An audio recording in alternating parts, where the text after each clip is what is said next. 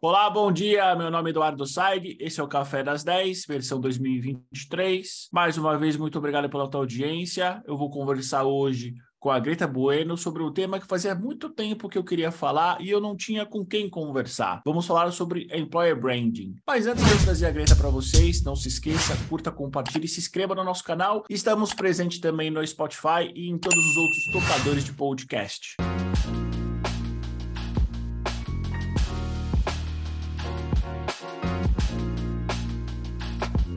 Greta, seja bem-vindo ao Café das 10. Bom dia, como é que você tá? Bom dia, Eduardo. Eu tô bem. Obrigada por esse convite. É uma honra estar aqui.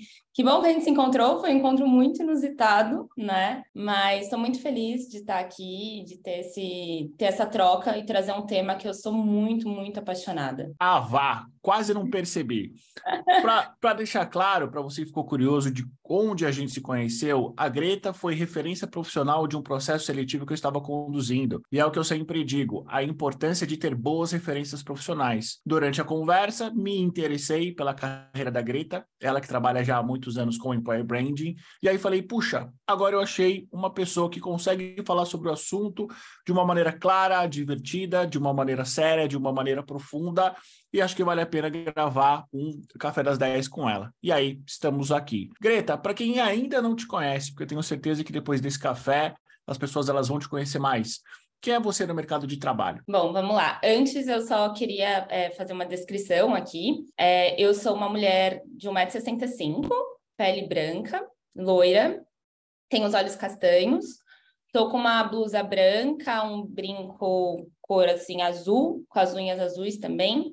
Tô aqui na sacada da minha casa, então se vocês ouvirem né, um barulho, que eu moro bem do lado do trem, mas tá tendo obra, então foi onde encontrei para a gente conseguir bater esse bate-papo. Mas falando um pouquinho da minha trajetória, né? Eu gosto de começar falando que eu não sei se por sorte, por destino, eu já comecei a trabalhar com employer branding. Então, lá atrás, quando eu comecei a minha carreira, tinha uma área que na época eu nem lembro o nome, não sei se era talent marketing, um pouco do que a gente estava conversando, né, Eduardo? Tem muitos nomes para employer branding, mas a gente vai falar um pouco mais sobre isso. Então, eu iniciei minha carreira já com o EB, e ali eu trabalhava um pouquinho de tudo, assim, evento, comunicação, era só eu e uma gerente na época, então tudo do zero, a gente começou a fazer isso do zero, assim, tendo ideias mesmo para trabalhar essa marca empregadora. Depois eu passei por áreas de comunicação, passei por áreas de marketing, trabalhei em startup, trabalhei em agências, sempre dentro ali do, da comunicação, mas com algumas atividades que depois fizeram muito sentido quando eu voltei para essa carreira de EB. Então, foi um distanciamento de EB ali de um ano, talvez. E depois eu fui para uma, uma outra empresa, numa cadeira exclusiva de EB. Lá eu era responsável por eventos, parceria, relacionamento com instituições. Então, tudo que era ponte é, interno para externo eu fazia e criava ações também para a gente conseguir levar essa marca. Era uma empresa bem grande, então a gente trabalhava todas as unidades de negócio, mas foi incrível, assim, foi uma experiência maravilhosa. Mas, de novo, foi uma experiência do zero. E aí, depois eu fui para uma das maiores agências de EB do mundo, e ali o foco era 100% é, Employer Branding, uma agência global, onde eu tive, assim, foi um prazer, tudo que eu realizei ali foi incrível, consegui fazer mais de 15 EVPs, pesquisa, planejamento, estratégia, tinha relação ali com a área criativa, com a área de mídia. Então, quando a gente fala de EB dentro de agência, é bem diferente quando a gente fala do mundo corporativo. Por isso que tem essas divisões. Mas na agência eu tinha muito mais o foco de planejamento e estratégia. Então, os clientes tinham ali alguma dificuldade, preciso trabalhar minha marca empregadora, o que eu faço, por onde eu começo? E aí eu era essa pessoa que fazia esse planejamento para eles e conduzia esse processo interno. Hoje eu estou na ICOR, é, no momento que, né, agora a gente está gravando em dezembro de 2022, né? Então, nesse momento eu estou na, na ICOR. Ela é uma empresa B2B, então isso também a gente pode falar um pouco mais. Impacta na marca empregadora, no sentido de a gente ter que trabalhar mais awareness. É uma empresa focada em soluções e inovação de tecnologia, cloud, big data. Então, tem um nicho muito específico ali de tech. E aqui hoje eu fico com toda a estratégia para Brasil, México e Estados Unidos. Era uma área que ela estava iniciando, e aí eu entrei com essa com liderança para a gente conseguir conectar tudo isso. Mas, em resumo, é, eu sou uma pessoa muito apaixonada pelo tema de employer branding, acho que dá para perceber isso, porque é uma área que ela muda muito o formato como a gente vê o mercado de trabalho. ela tem uma interferência não só ali no que a gente vê de comunicação e atração, mas realmente uh, na estrutura que a gente tem que mudar para ter uma marca desejada, para as pessoas estarem, para as pessoas irem para aquelas determinadas empresas. Ótimo, Greta. Uh, e o que, que é Employer Branding? Uh, você consegue trazer para a gente uh, exemplos práticos do que, que é e você trouxe já, talvez, insumo para uma pergunta que me surgiu aqui: a diferença de um Employer Branding de agência para o mundo corporativo. Legal, vamos lá. Essa é a pergunta né, que não quer calar, que todo mundo, o que, que é Employer Branding? Bom, Employer Branding, é, vamos definir bem didaticamente, tá? Vamos pensar no branding. Isso é uma, um ponto muito importante. Por isso que dá ali muita confusão, que a gente fala de comunicação interna, endomarketing, marketing. Vamos pensar que é branding, então é uma gestão de marca. E quando a gente coloca né, esse employer, a gente está falando da gestão de uma marca onde as pessoas trabalham, né? Para onde as pessoas, onde as pessoas vão trabalhar, onde as pessoas ficam ali, toda essa parte de atratividade. Então, EB, né, como a gente apelida no mercado, então talvez as pessoas vejam bastante essa questão de EB, é a área responsável por toda essa gestão. Onde entra a complexidade, tá? E eu já vou responder melhor essa pergunta.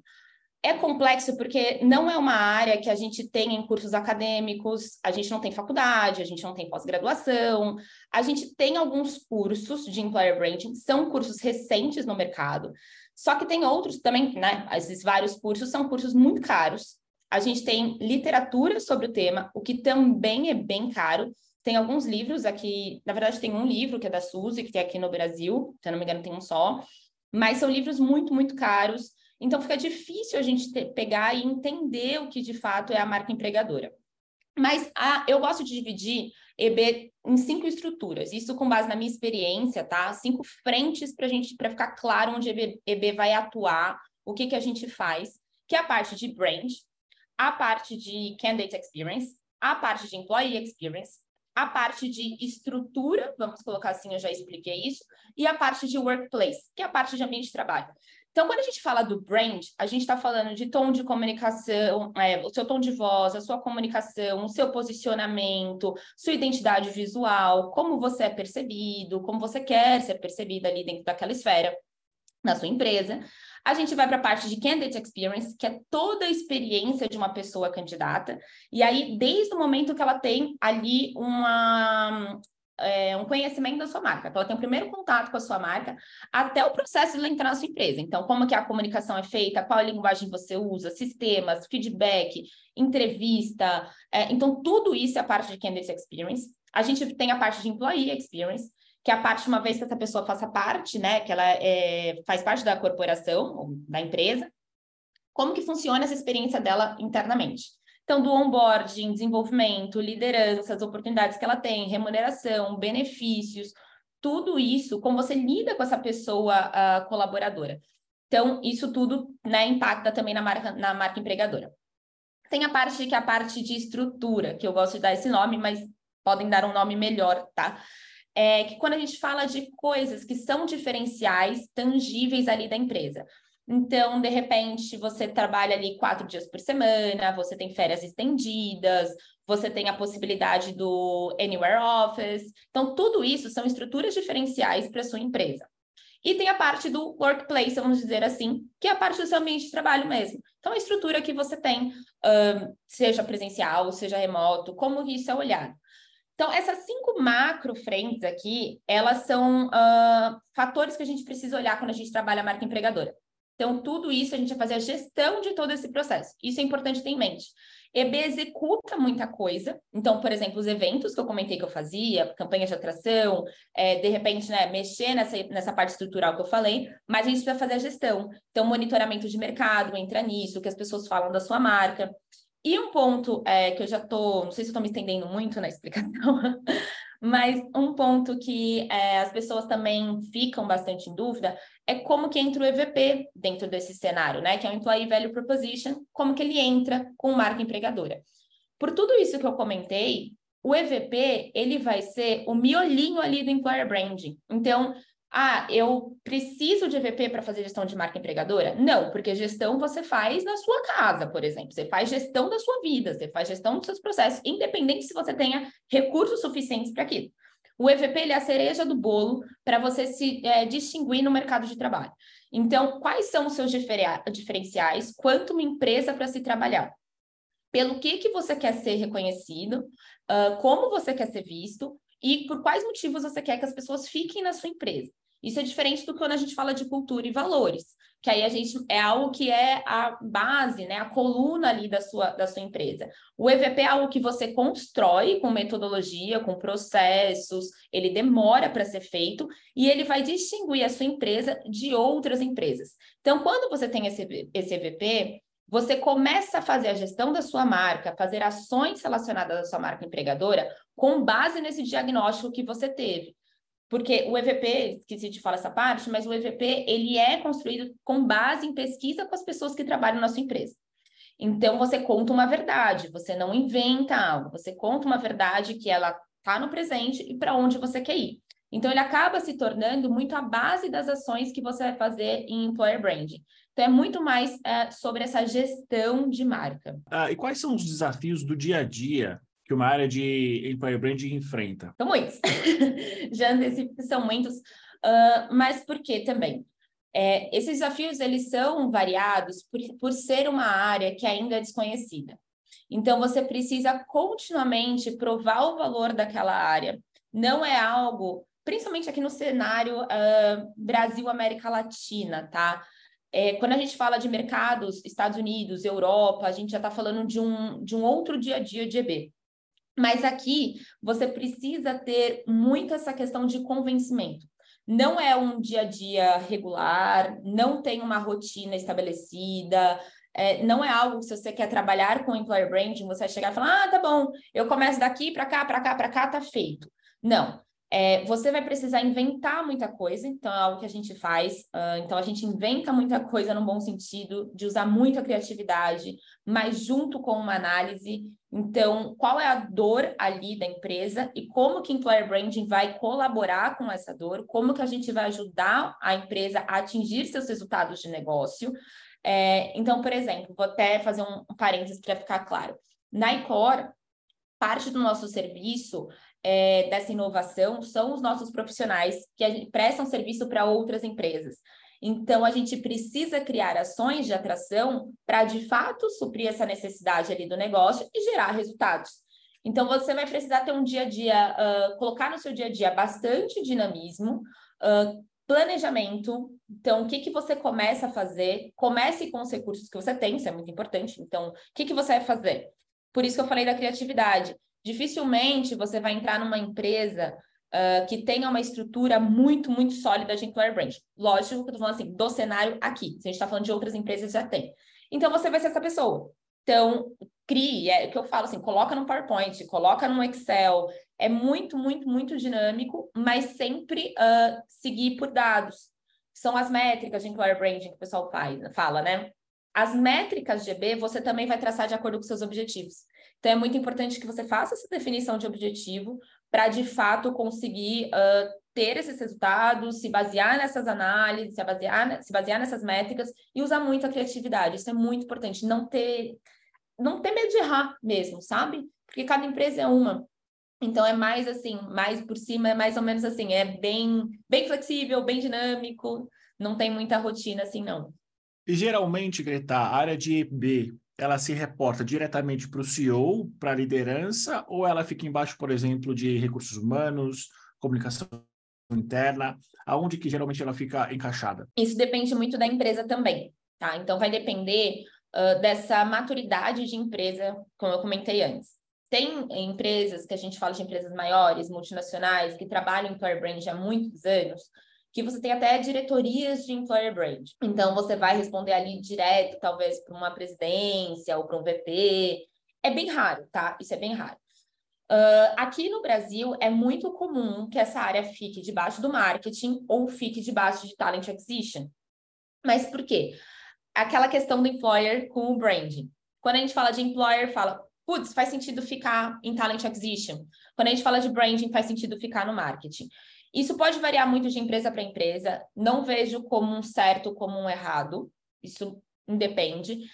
Pela minha experiência, é, eu acho melhor, e é muito minha, minha experiência mesmo, minha opinião, ficar na área de people, tá? Se a gente não está falando de uma diretoria exclusiva, de uma cadeira exclusiva de employer brand, né, com esse report direto, ficar dentro da área de people vai fazer com que você entenda toda aquela parte de gestão. Porque quando eu falei daquelas, daqueles cinco pontos, eu falei um que era brand. O resto era todinho voltado para a área de pessoas. E aí você pode trabalhar junto com o marketing na questão de posicionamento ali com o brand.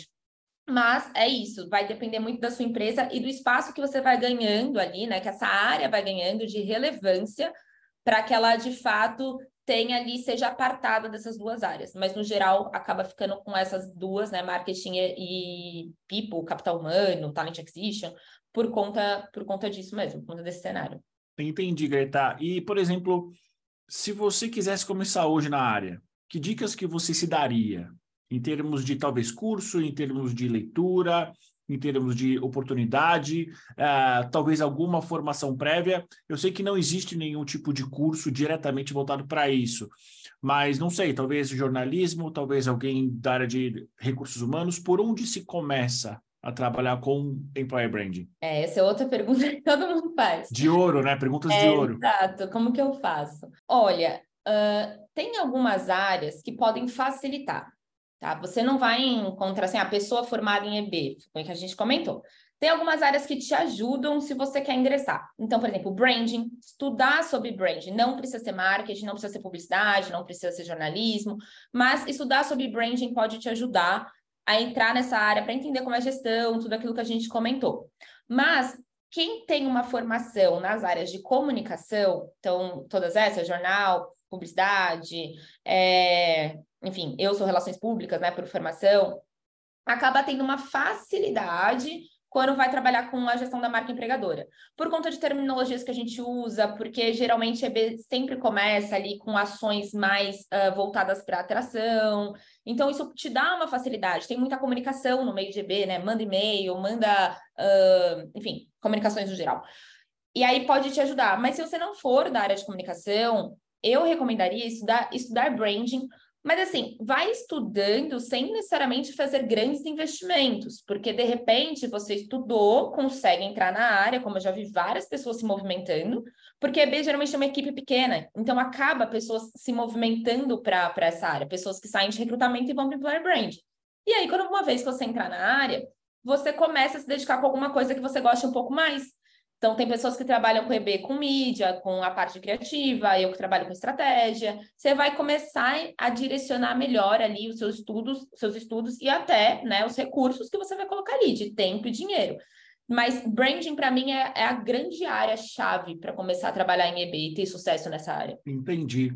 Ah, outra pergunta de ouro, Greta. Para as empresas que desejam contratar um profissional de EB, o que, que elas devem avaliar nas histórias profissionais, talvez alguma coisa na formação, talvez marcos de carreira. Uh, por ser uma área tão ampla, muitas empresas sentem uma certa dificuldade de conseguir traçar alguma estratégia para avaliar candidatos para posições de EB.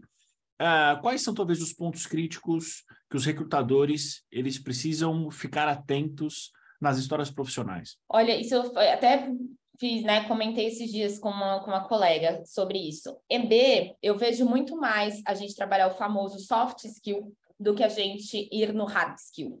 Quando a gente fala no Brasil, por exemplo, pessoas que têm mais de 10 anos de experiência na área, são pouquíssimas pessoas que você vai conseguir pedir muita experiência, que você vai pedir formação, que você vai pedir. Você não tem muito, você não, você não tem no mercado isso, né? Então, primeiro ponto, eu inverteria isso. Eu colocaria assim: o que, que, que, que essa pessoa de recrutamento precisa ver? Soft skill. Precisa ser uma pessoa dinâmica, criativa, que seja, é meio clichê, mas que seja resiliente, que tenha paciência de fato para, assim, convencer, educar, treinar, que seja uma pessoa que queira fazer as coisas acontecerem. Então, isso é muito importante. Se essa pessoa for uma pessoa que tem um perfil mais de receber e executar, EB não é tão assim. Mas quando a gente vai um pouco para esses hard skills, eu olharia assim, como, né, como a gente faz aqui no Core, a questão de comunicação, se essa pessoa, né, já trabalhou com alguma coisa em comunicação, gosta, já apoiou, já fez alguma ação de repente mesmo de endomarketing, se já teve alguma passagem por comunicação interna, se já participou de alguns eventos na empresa. Então, essa pessoa já começa a ter um pouco de contato com tudo isso que vai envolver. Mas uh, isso eu coloco na responsabilidade das lideranças de EB, que é treinar as pessoas. Você vai precisar fazer isso. Então, eh, essa pessoa vai entrar e vai ser treinada, mas mais ou menos seria muito mais esse perfil que uma pessoa de recrutamento precisa olhar na hora de contratar. Excelente, já deu dicas de ouro aí é, para todo mundo e para todas as empresas que querem contratar alguém de EB. Greta, para a gente terminar, talvez visando os próximos três a cinco anos, se cinco anos for muito distante, três anos. Quais são as tendências que você vê para o EB, principalmente no Brasil? Olha, uh, eu vejo que o EB vai crescer muito, a área de Employer Brand vai crescer muito, porque os, o principal ativo hoje das, das empresas, que elas perceberam, né, sempre foi, mas principal, os principais ativos são as pessoas. Então, eu vejo uma área crescendo, Acredito que a gente passe a ter muito mais, aqui no Brasil, muito mais gerências de employer branding. Acredito também que a gente vai ter, uh, começar a ver um pouco mais de publicidade voltada para EB, mas isso daria um outro episódio, tá? Um pouco mais de investimento nessa área, isso acho que realmente vai acontecer. E um ponto que eu venho falando há um tempo, e aqui, ó, acho que é o primeiro lugar que eu falo público assim sobre isso, eu acredito que a gente vai ver um, um, movimento de áreas de employer branding crescendo também em agências, agências clássicas, agências de publicidade, agências de comunicação, porque são lugares onde ela já tem o recurso. Eu tenho pessoas criativas, eu tenho pessoas de estratégia, e aí eu só preciso de uma cadeira para me guiar. Então, essa área tende a crescer muito, uh, muito mesmo, a partir dos resultados uh, que a gente vai trazendo, né? a partir do, de tudo que está acontecendo e do cenário global. A gente vê uma, a gente viu os layoffs agora, como é que fica a imagem dessas empresas, como é que ficam essas pessoas passando por tudo isso. Então, eu acho que vai crescer cada vez mais, quem sabe um dia ter as diretorias de EB, ter todo mundo, todas as empresas terem uma, uma área de EB, seria incrível. E acho que a gente vai para esse lugar. Me tira uma dúvida, Greta, quando você fala das agências terem essas áreas, são para um EB interno ou para vender serviço para outras empresas? Provavelmente para vender serviço. Provavelmente vender serviço. Entendi. Entendi. E aí as corporações, né, as pessoas também, os profissionais de EB ficarem de olho nisso e as corporações também ficarem de olho nisso, né? Porque é muito melhor você ter alguém, é... acho que dentro da sua empresa. Talvez eu mude de opinião, né, futuramente se isso acontecer, mas nesse momento mas eu, eu vejo que esse pode ser um movimento, sim, que vai acontecer. É, ao mesmo tempo que é sempre interessante você ter alguém dentro da sua empresa, quando a gente fala desse público de agência, que é um público extremamente criativo, tem as ferramentas midiáticas para isso, tecnológicas, é, acaba sendo uma opção que é muito difícil, talvez, assim, será muito difícil para as empresas tomarem uma decisão. Será que a gente internaliza isso ou será que a gente coloca um parceiro para fazer? É, isso vai ser muito difícil. A gente tem o ônus e o bônus se isso acontecer, né? Que a, a, questão de agência, que geralmente são lugares que trabalham com campanhas, né? As agências trabalham com campanhas curto prazo ali para uma ação específica. E quando a gente fala de employer brand, a gente está falando de uma gestão inteira que não tem começo, meio e fim. Quando sua empresa existir, você vai precisar fazer essa gestão. Então, tem um risco ali de a gente começar a fazer muitas campanhas de atração, se for né, um caso de voltar né, virado para uma agência, só que não fazer a gestão completa. Porém, tem isso que você comentou a agência já tem recursos que talvez a empresa não consiga incorporar naquele momento, uma equipe que ela não consegue incorporar naquele momento. Então, vamos ver o que, que vai ali, o que, que vai se desenvolver desse cenário. Mas é o que eu venho observando, não sei, vamos ver. Excelente. Última pergunta sobre esse tema. Você já teve experiência, Greta, de você gerenciar uma agência, um parceiro externo que está fazendo campanhas ou não? Você é, basicamente só conduziu todos esses processos internamente? Eu não sei se entendi muito bem essa pergunta, mas uh, quando eu estava na agência, eu fazia isso para os clientes. Tá, mas uh, do outro lado da cadeira, você já fez isso? Você já teve que gerenciar uma agência? Ah, sim. Já, mas não de employer branding. Então, tá. como eu não tinha equipe, o que, que eu fazia? Exatamente isso. Eu ia para as agências e falava assim: ah, me ajuda com essa criação, me ajuda com esse brinde, me ajuda Entendi. com isso. Mas a estratégia nunca. Entendi. Então, a estratégia Entendi. não. Então, a estratégia era sua. A estratégia era minha e a operação. Uh, mas foi tão pouco que isso que, isso, que eu fiz isso, que geralmente EB não tem ainda um, um investimento grande para a gente conseguir ter esse suporte de agência. A gente acaba internalizando e trabalhando com os recursos que a gente tem. Entendi, ficou super claro. Greta, quero agradecer pelo seu tempo. Uh, estamos gravando para você que está vendo, a gente está ouvindo, dia 27 de dezembro. É, geralmente está todo mundo de férias, nós estamos aqui. Quero agradecer muito, Greta, pelo seu tempo. Para quem quer conversar com você, para quem quer te achar, é, aonde te encontram? Perfeito. Bom, é Greta Bueno, em tudo quando for rede vai ser Greta Bueno. E eu também tenho um Instagram, junto com a Carola Fuente, que também é líder em Employer Branding é, onde a gente fala mais bem didaticamente sobre, sobre EB, que é arroba EB underline ok. E ali a gente comenta um pouco mais. Eu amei estar nesse bate-papo, foi incrível. Que bom você trazer esse tema, Eduardo. Eu fico super feliz, porque eu realmente acredito que quanto mais pessoas a gente tiver trabalhando com gestão de marca empregadora, a gente vai ter lugares melhores para as pessoas ficarem. Lugares onde as pessoas querem ficar, onde as pessoas querem ir, então, a gente realmente tem essa possibilidade de mudar um pouco o mercado de trabalho, sabe? Eu, eu acredito nisso 110%. Acho que quanto mais esse tipo de assunto for falado, quanto mais os líderes entenderem a importância, melhores lugares serão construídos. Eu acho que melhores lugares serão construídos e eles serão permanentes porque a gente sabe que muitas vezes a cultura das empresas mudam, o dia a dia muda, e aí as coisas são muito bem planejadas, são muito bem construídas, mas elas não são duradouras. Então, eu acho que o EB é uma excelente ferramenta para transformar a vida de quem trabalha é, no mundo, principalmente no mundo corporativo, melhor, mais fácil. Perfeito. Muito, muito obrigada. O prazer foi todo nosso. Para você que está vendo a gente, está ouvindo, antes que eu me esqueça, meu nome é Eduardo Sag, eu sou um homem de mais ou menos 1,90m, estou é, usando um fone gigante, estou usando um óculos também grande, uso uma barba recém-feita então, espero que você tenha conhecido um pouquinho mais de mim, apesar que você deve me ver e deve me ouvir há mais ou menos dois anos, mas acho que é a primeira vez que eu me descrevo, aprendi isso com a Greta. Greta, muito obrigado. Com certeza você volta. E para você que está vindo a gente assistindo, até semana que vem. Obrigada, Eduardo.